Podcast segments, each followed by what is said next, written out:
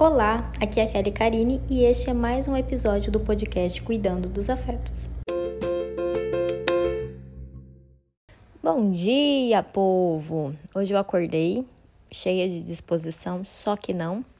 Porém, ontem eu reativei o blog, né, o blog Cuidando dos Afetos, porque eu tava sentindo a necessidade de ter um local para postar textão, né? Por mais que eu produza ali conteúdo para o Instagram, por mais que eu faça o, o, podcast aqui, mas eu ainda assim senti a necessidade de escrever é, de forma mais longa e com muita intensidade, como eu sempre gostei de fazer. E aí eu queria falar sobre essa questão, né? Porque eu sempre falo para vocês que o que me move é a ansiedade. Porém, na, no, desde o começo da semana eu me deparei com a ansiedade paralisante. Eu já até falei sobre isso no Instagram algumas vezes, é, que essa ansiedade paralisante é quando assim, você sabe que você tem um monte de coisas para fazer, é, a tua cabeça tá cheia de informações, mas você não consegue agir. É como se teu corpo não te obedecesse. E quando foi essa semana eu me deparei com isso. Vira e mexe, isso acontecia comigo. É, principalmente antes de fazer terapia, eu, eu tinha muito isso. Eu ficava com a cabeça cheia de pensamentos, uma vontade imensa de fazer alguma coisa, mas muitas vezes eu não sabia identificar o que é que eu precisava fazer. Eu pensava muito que eu precisava estar fazendo algo, mas eu não sabia o que fazer, então eu não sabia como colocar aquilo para fora. É, depois de terapia, também depois de um tempo, você vai amadurecendo, você vai se conhecendo mais, você vai percebendo quais são os seus medos né? E vocês sabem, eu sempre falei aqui que eu tenho um medo de incapacidade muito grande, eu, eu tenho medo de errar, eu tenho medo de não conseguir algo é, em alguns momentos, né? Como eu já expliquei sobre crenças, né? Crenças disfuncionais, elas existem, mas nem sempre estão ativadas. Então, a minha crença disfuncional é sobre incapacidade. E é, é ela que me paralisa muitas vezes. Muitas vezes ela me move, ela me faz vir aqui, gravar um podcast, criar um texto pro Instagram, ela faz eu eu falar, vou fazer uma palestra, ela faz eu criar um e-book, ela faz eu fazer muitas coisas, mas em alguns momentos ela me paralisa completamente, porque é como se é, houvesse um pensamento assim: mas e se eu correr, correr, correr e eu ainda assim não conseguir? Então, tá vendo? Uma crença que existe ali, um pensamento que existe que fica martelando, martelando, martelando, e isso às vezes é, sufocava é igual eu falei, esse, nessa semana, começou no comecinho da semana, e, e eu, eu me senti um pouquinho sufocada, e eu, eu sentei, eu cheguei em casa, eu sentei, eu falei pro meu marido, expliquei é, o que estava acontecendo, essa sensação desse vazio, e ele até brincou, né? Vamos marcar terapia de novo e tal, né? Mas eu, eu não marquei, mas eu fiquei com isso em aberto aqui para mim. Mas eu comecei a colocar meu tic-tac para trabalhar aqui.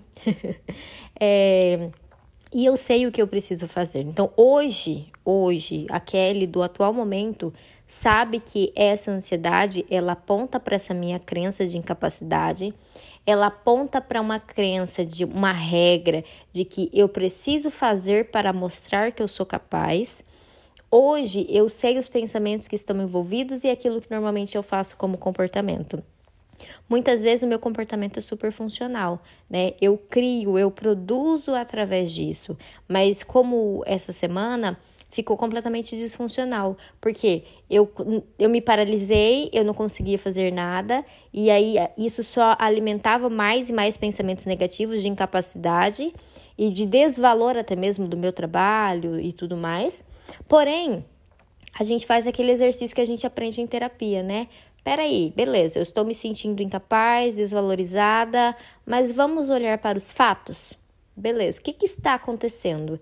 E até no texto de ontem eu coloquei: estou com uma vida boa, uma profissão estabelecida, com bons é, comentários positivos, né, sobre aquilo que eu tenho feito, desempenhado. Então, realmente quando a gente analisa os fatos, vamos, vamos, fazer um exame de evidências, não tem nada que prove que eu estou sendo incapaz ou que o meu trabalho não tenha valor.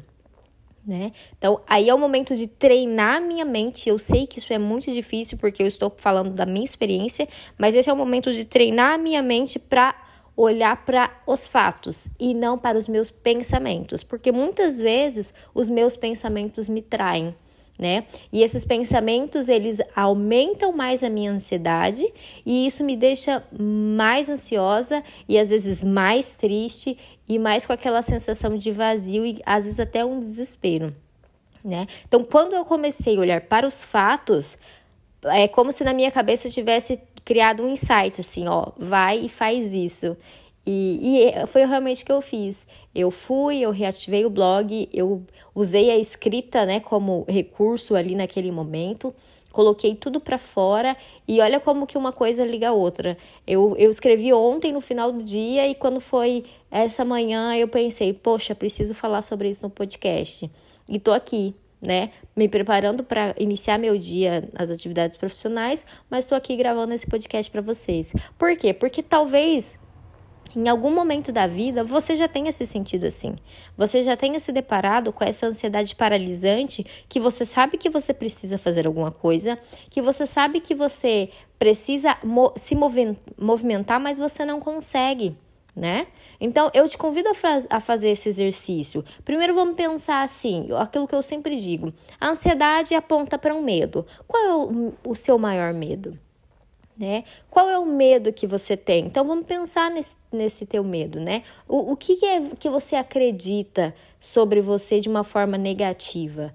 V vamos identificar isso e vamos fazer o exame de evidências.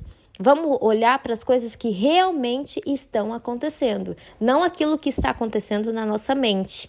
Porque, como eu disse, nossos pensamentos nos traem. Então, vamos fazer exame de evidências e vamos dar um, é como se fosse um salto de fé, né? Vamos dar um salto de fé e olhar para aquilo que está acontecendo e tentar seguir nessa direção. É, muitas vezes a gente consegue fazer isso sozinha.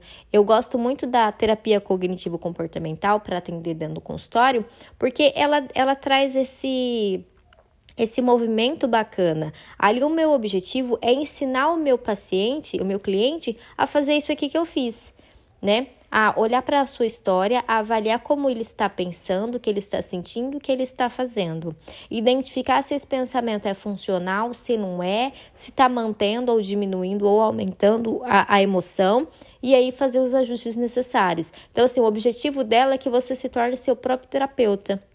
Né? Então eu consigo fazer isso em mim. Claro que, por exemplo, se chegar um momento eu não conseguir fazer, terapeuta me socorre aqui, né? Mas nesse momento eu consegui, mas ainda assim a terapia é algo que está em aberto para mim para esses próximos dias, porque são dias que tem mudanças, tem transformações vindo aí e talvez eu precise de um, um reforço para aguentar a carga de trabalho. Eu espero que vocês tenham gostado desse episódio. Foi, tipo assim, muito mesmo do, do fundo do meu coração. Eu amo fazer isso, eu amo fazer, falar das coisas que estão me acontecendo, porque eu sei que não é só eu que passo, e isso traz uma universalização do problema, né? É, e aí vocês podem perceber que, tipo assim, tem outras pessoas passando pela mesma situação. Então, se você já se deparou ou conhece alguém que se depara com essa ansiedade paralisante, encaminha esse, esse episódio para ela. Eu tenho certeza que pode ajudar.